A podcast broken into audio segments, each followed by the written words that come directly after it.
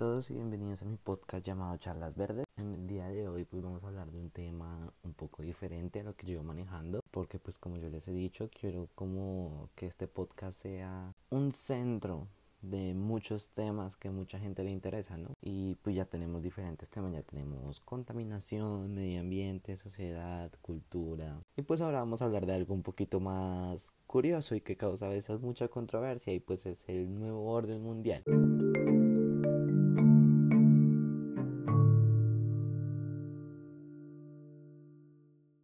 Esta idea de que el mundo está siendo organizado de tal manera que solamente vaya a existir un gobierno, que todo está guiándose para eso y que simplemente como que estamos llegando a un punto de esos en el que tantos problemas que hemos tenido como raza humana alrededor del mundo está causando que ciertos poderes o cierta de primera categoría por decirlo así de lo mejor de lo mejor entre comillas estén dispuestos a hacer que se cumpla esto para poder evitar una autodestrucción humana, a veces puede ser, o comunidades de, o bueno, o sea, hay muchas ideas respecto a eso, que no solamente es como la salvación, sino que puede ser a veces como lo peor que puede haber. Entonces, primero pensemos en algo que siempre estamos haciendo, ¿no? En el que siempre estamos presentes, en el que siempre estamos participando de cierta manera. Y pues es la globalización del mundo. Digamos que este movimiento, este actuar del hombre comenzó desde que se industrializó todos los procesos, desde que Estados Unidos se convirtió en la superpotencia del mundo. Y desde ahí digamos que nos hemos internacionalizado de alguna u otra manera, nos hemos globalizado porque ahora podemos comer carne importada, podemos, no sé, tener música de otros países, podemos tener otro tipo de de acercamiento a otras culturas. El Internet ayudó muchísimo a poder determinar estas cosas eh, y pues eso se le llama la globalización. Que coger un país que está relegado de sí mismo, que está metido en un metido en su propia cultura y de alguna u otra manera, entre comillas, entre comillas muy grandes, impulsarlo y promover que las personas se unan al mundo internacional. Y de esta manera se pueda crear entre comillas una mayor diversidad. Pero pues eso a veces tiende a ser falso porque digamos aquí en Colombia se nota mucho este tipo de globalización. Primero pues porque pues el país está muy fragmentado. O sea hay como ciudades muy grandes y muy importantes como lo puede ser Bogotá, como hay veredas y pueblos en los que están simplemente totalmente aislados del mundo moderno.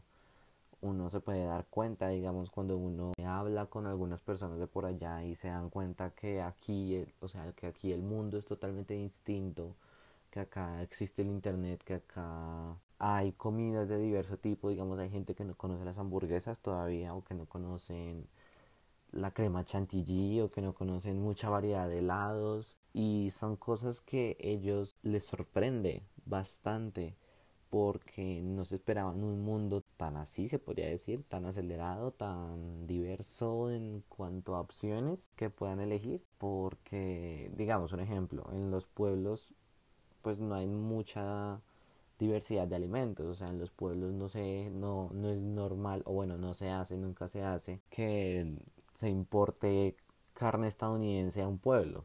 Eso no se hace porque simplemente no hay mercado, no hay mercado al que apuntar para que la gente compre.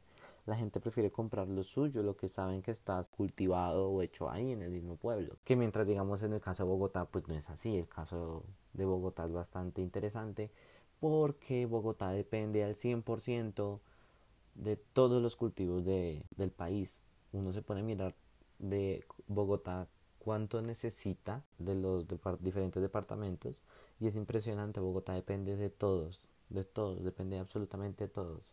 Lo que le pase a un departamento puede que llegue a afectar a Bogotá en el sentido de su producción de alimentos, ¿no? Y es el mismo caso. Bogotá, digamos que tiene, al ser una ciudad capital increíblemente poblada, pues tiene la ventaja de que, o bueno, a veces se podría decir que la ventaja, ¿no? Tiene la, la ventaja o posibilidad de que muchas veces aquí es donde llegan primero los extranjeros, ¿no? Aquí llegan los estadounidenses, los franceses, los alemanes, los italianos. Aquí llegan de todo tipo. Y asimismo como ellos llegan, también llegan muchas cosas de ellos. Digamos, hace dos años, yo creo que ya llegan, o tal vez un poquito más. No, tal vez más, tal vez ya llevan tres, cuatro años acá, que llegó Starbucks. O no sé si lo estoy nombrando bien. Llegaron ellos y pues fue en parte algo como muy bueno como muy malo porque digamos que ellos estaban apuntando a un mercado bastante curioso y es que pues nadie iba a pagar por un café de 10 mil pesos cosa que digamos aquí en Juan Valdés no pasaba eso. Pero les, les, les va bien al final de cuentas a Starbucks les va bastante bien porque hay como cierto grupo entre ellos varios extranjeros que en Starbucks ven un pedazo de su país aquí en Colombia. Y van bastante y les gusta. Y pues claro, son cosas que se ven y se sienten como en la cultura bogotana. Bueno, si se le puede llamar una cultura bogotana, porque Bogotá, desde mi punto de vista, no es que tenga una cultura como tal, de tanta gente que viene y de tanta gente que está aquí pendiente, viviendo, trabajando. Es complicado hablar de cultura en ese caso porque aquí hay una diversidad de todo tanto extranjeros como del mismo país. Acá se pueden encontrar de Antioquia, de la costa, santandereanos, aquí se puede encontrar de todo. Y entonces pues eso, digamos que por ese lado ha generado que suceda un fenómeno que, bueno, yo lo digo todo desde mi punto de vista. Ya ustedes mirarán si les parece adecuado o no. Y es eso de que Bogotá no tiene cultura, no tiene como tal algo que se diga que es propio de la ciudad. Y muchas veces se nota mucho, ¿no? Porque digamos, los boyacenses tienen una forma de vestir, los que vienen de la costa son muy característicos en su hablado y digamos que en el caso de Bogotá se ha generado pues una falta de cultura, se podría decir, no sé muy bien cómo explicarlo. Es complicado porque en realidad esa es la otra cosa, uno se pone a mirar cuántos bogotanos, o sea, que nacieron acá y que su familia también ha sido de Bogotá, hay en realidad muy pocos, pues hay muchos más, eh, lo que les digo, de otros departamentos o extranjeros, pero no es que bogotanos como tal no, no hay muy pocos, son muy pocos, o somos muy pocos, porque yo soy bogotano. Eh, y no es una forma como de despreciar al resto de personas, no, nada de eso, sino que es cuestión de que es un punto curioso, ¿no? Porque pareciera que los bogotanos estuviéramos en extinción y que la ciudad se está llenando pues de, de gente buscando oportunidades porque digamos en sus pueblos o en donde vivan de, en el país pues no encuentran esas oportunidades y pues Bogotá tiende a ser como el centro y pues generalmente sucede esto bueno ya desviándome un poquito porque me concentré mucho en Bogotá pues la globalización del mundo ha estado o bueno está todavía presente en todo momento ¿cómo lo podemos ver? Pues ahora todo el mundo se emociona por el Super Bowl, todo el mundo se emociona por conciertos de otros eh, artistas o cantantes extranjeros que generalmente son estadounidenses. Eh, todo el mundo se le encanta ver las películas estadounidenses o inglesas o francesas, pero no digamos algo aquí propio del país, que sí, que sí hay producción cinematográfica del país, pero no llega a estar al nivel que nosotros queremos respecto a Hollywood y todos estos centros de grabación, que puede ser también como muy bueno como muy malo, porque estamos dejando nuestra cultura atrás. Y esa es una de las problemáticas que tiene la globalización, y es que al globalizar muchas personas pierden la cultura de su país, la pierden por completo y la adoptan la que la globalización traiga que pues en este caso es más que todo la estadounidense, la americana, el McDonald's, el Burger King, eh, no sé, Lady Gaga, Katy Perry, todos estos factores que son americanos, que son estadounidenses. Y pues claro, no se le ve como un problema. Y pues yo tampoco lo veo como un problema porque digamos yo soy de las personas que intentan ser la más, las más conectadas al mundo internacional, ¿no? Porque pues es necesario, todos tenemos que conocer el mundo así no queramos. Así intentemos decir que es que lo que importa es lo que pasa en nuestro país, pues no es así en cualquier momento puede pasar algo muy importante que nos afecta a nosotros y nosotros ni siquiera nos daríamos cuenta. Entonces también tiene ciertas ventajas el hecho de estar conectado con el mundo exterior, por decirlo así. Y bueno, aquí pues ya tenemos esa característica de que nos estamos uniendo todos, nos unimos todos, nos pensamos muchas veces lo mismo y aquí viene este otro factor que puede estar influyendo bastante y es eso del pensamiento colectivo. Y es curioso, ¿no? Porque digamos que a veces puede considerarse como una teoría que se tiene de que todos en realidad estamos conectados mentalmente. Digamos, no les ha sucedido eso de que están en un lugar muy concurrido y todos están hablando, están hablando, pero de repente todos se quedan callados al mismo tiempo y que luego sí comienzan a hablar otra vez. Pues es una de las cosas que dicen que son del pensamiento colectivo. Y pues claro, eh, uno lo piensa y de pronto puede que tenga razón como puede que no. Pero ya aterrizándolo a algo un poquito más real, o bueno, algo un poquito más físico, es esto del pensamiento colectivo respecto a todas las personas. Y es que, claro, al globalizar, al internacionalizar unas ideas concretas, unas ideas de consumo concretas, unas ideas de entretenimiento concretas, se genera un pensamiento colectivo entre las personas. Las personas empiezan a pensar lo mismo, empiezan a criticar lo mismo, empiezan a organizar lo mismo. Y digamos que depende del punto de vista, se puede decir que es como bueno como malo pero desde mi punto de vista puede llegar a ser malo. ¿Por qué? El hecho de que todos pensemos lo mismo, de que todos estemos organizándonos de la misma manera, pensando de la misma manera, criticando de la misma manera, genera o podría generar, mejor podría generar un estancamiento de ideas. Y pues claro, es que seamos concretos, muchas de las grandes ideas del hombre en realidad han salido o por accidentes o por una persona muy loca, entre comillas, no loca mentalmente hablando, sino loca en el sentido de que pensó su vida de manera diferente. La pensó de tal manera que pudo desarrollar un nuevo producto y que este producto fuera completamente un éxito, ¿no? Eh, podremos decir el caso de Apple cuando sacó el iPod o cuando sacó el iPad o cuando salió el primer computador o diversos tipos, ¿no? Eh, de al tener un pensamiento colectivo se bloquea todo este tipo de ideación, de generación de ideas que podrían ayudar a la humanidad. Y entonces uno queda pensando, pero es que no están así. Y obviamente yo no estoy diciendo que cuando se globaliza se queda así, todo el mundo queda sin tener ideas, sino obviamente sí pasa. Lo que, a lo que me refiero es que se reduce bastante más se reduce demasiado, se podría decir, se reduce demasiado esta posibilidad de tener una gran idea, una gran innovación. Y pues nos hemos dado cuenta que eso está pasando, ahorita está pasando mucho, ahorita no hay un gran invento o algo que uno diga, wow, esto va a cambiar al mundo, no, eso no está siendo así.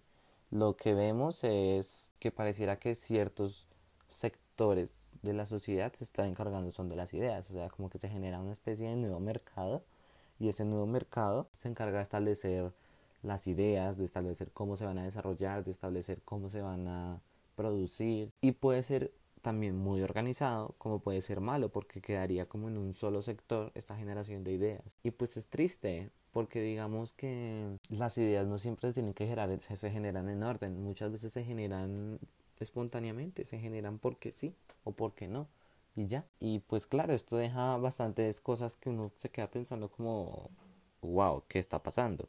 Entonces, claro, digamos que por ese lado puede terminar siendo muy malo.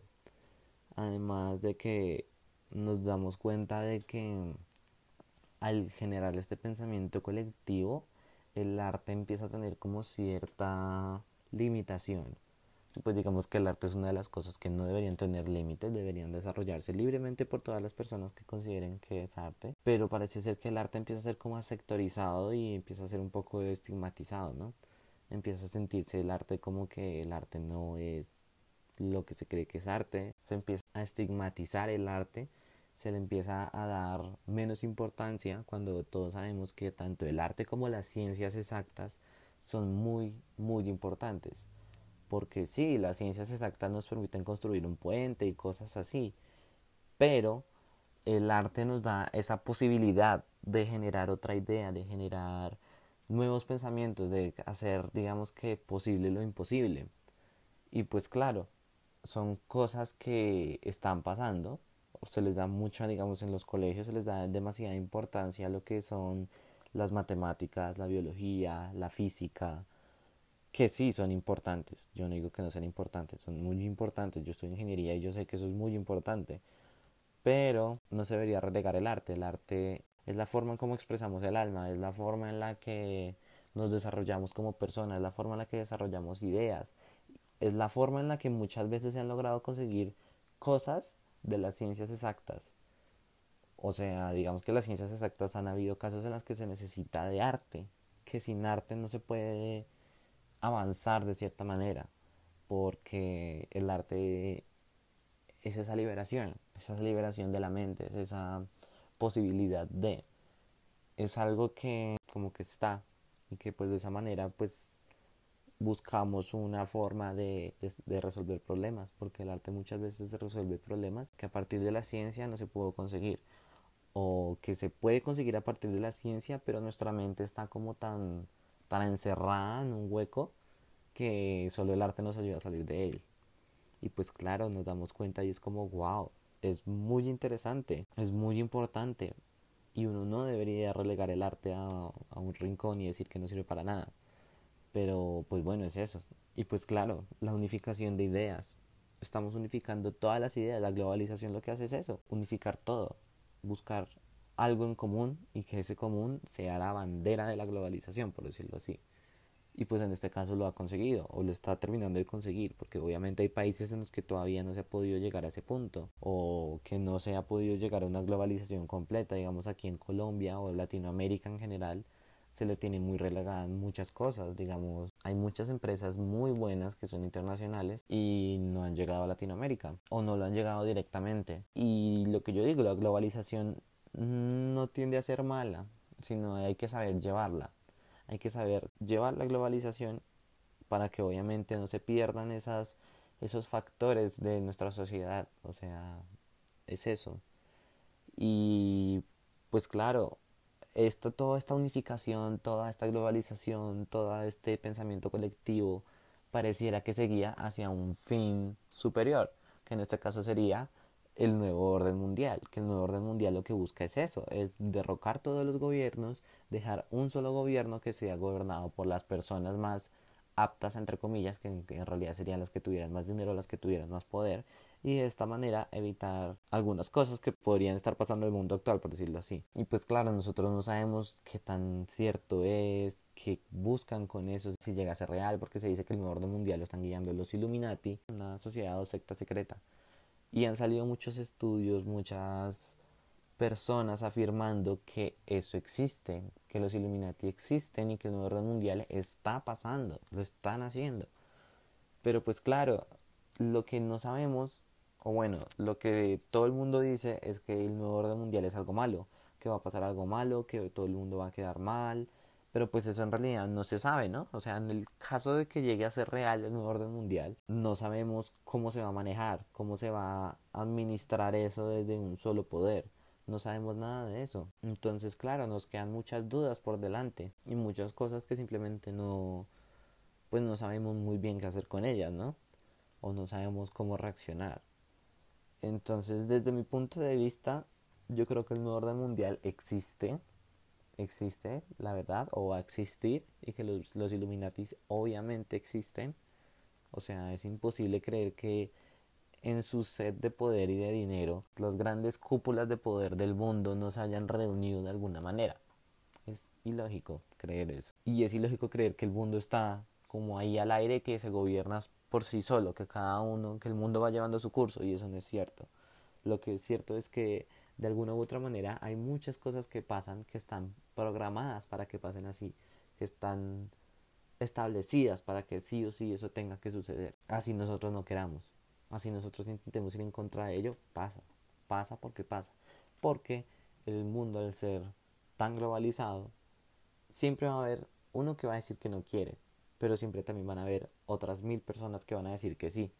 Y en ese caso mil se llevan por delante a una. Entonces, como para concluir, que si el nuevo orden mundial existe, desde mi punto de vista, podría existir, podría estar sucediendo. A mí se me hace que puede que esté sucediendo porque estamos muy conectados al mundo internacional, estamos muy conectados a lo que pasa al mundo y todos tendemos a pensar lo mismo. Obviamente ah, siguen existiendo esas diferencias entre países. Obviamente yo no voy a pensar exactamente igual que un estadounidense o un argentino no va a pensar exactamente igual que un colombiano.